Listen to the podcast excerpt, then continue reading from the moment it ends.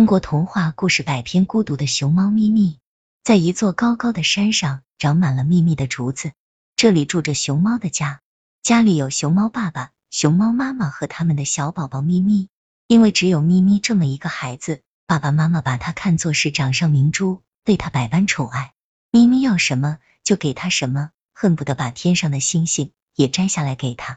从早到晚，爸爸妈妈都围着他转，听他使唤。咪咪简直成了家里的小霸王。一个晴朗的日子，黑熊妈妈带着小黑熊来到熊猫家做客。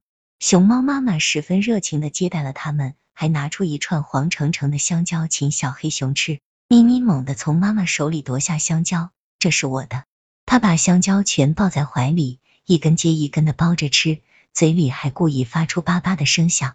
爸爸又拿出花皮球给小黑熊玩，咪咪扔下香蕉，又抢过皮球。不给，不给！咪咪，不许这么没礼貌！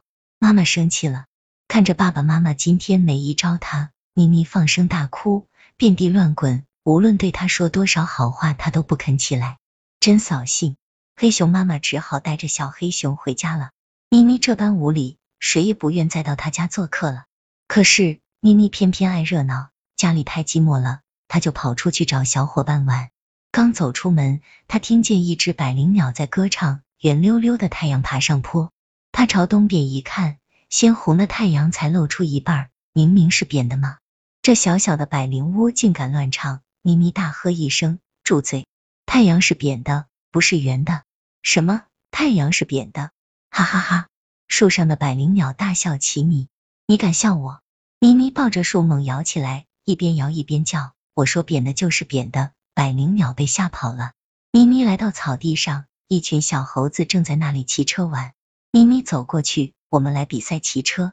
比赛开始了，小猴子们把车蹬得飞快。咪咪笨拙的蹬着风，远远的落在了后面。他把车重重的摔在地上。骑车不算数，我们来比爬树。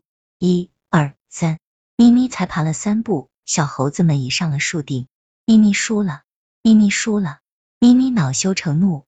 他一掌打在一个小猴子的脸上，小猴子捂着脸呜呜直哭，他却像一个胜利者似的大摇大摆的走了。从此没有谁再理睬咪咪了，只要见他来了，大家都躲得远远的。维咪失去了所有的朋友，感到十分孤独。他找到老象爷爷，向他诉说心中的痛苦，还流下了伤心的眼泪。老象爷爷慈爱的看着他，语重心长的说：“孩子，好好想一想。”大伙为什么不愿和你在一起？想明白了，你就不再是孤独的咪咪了。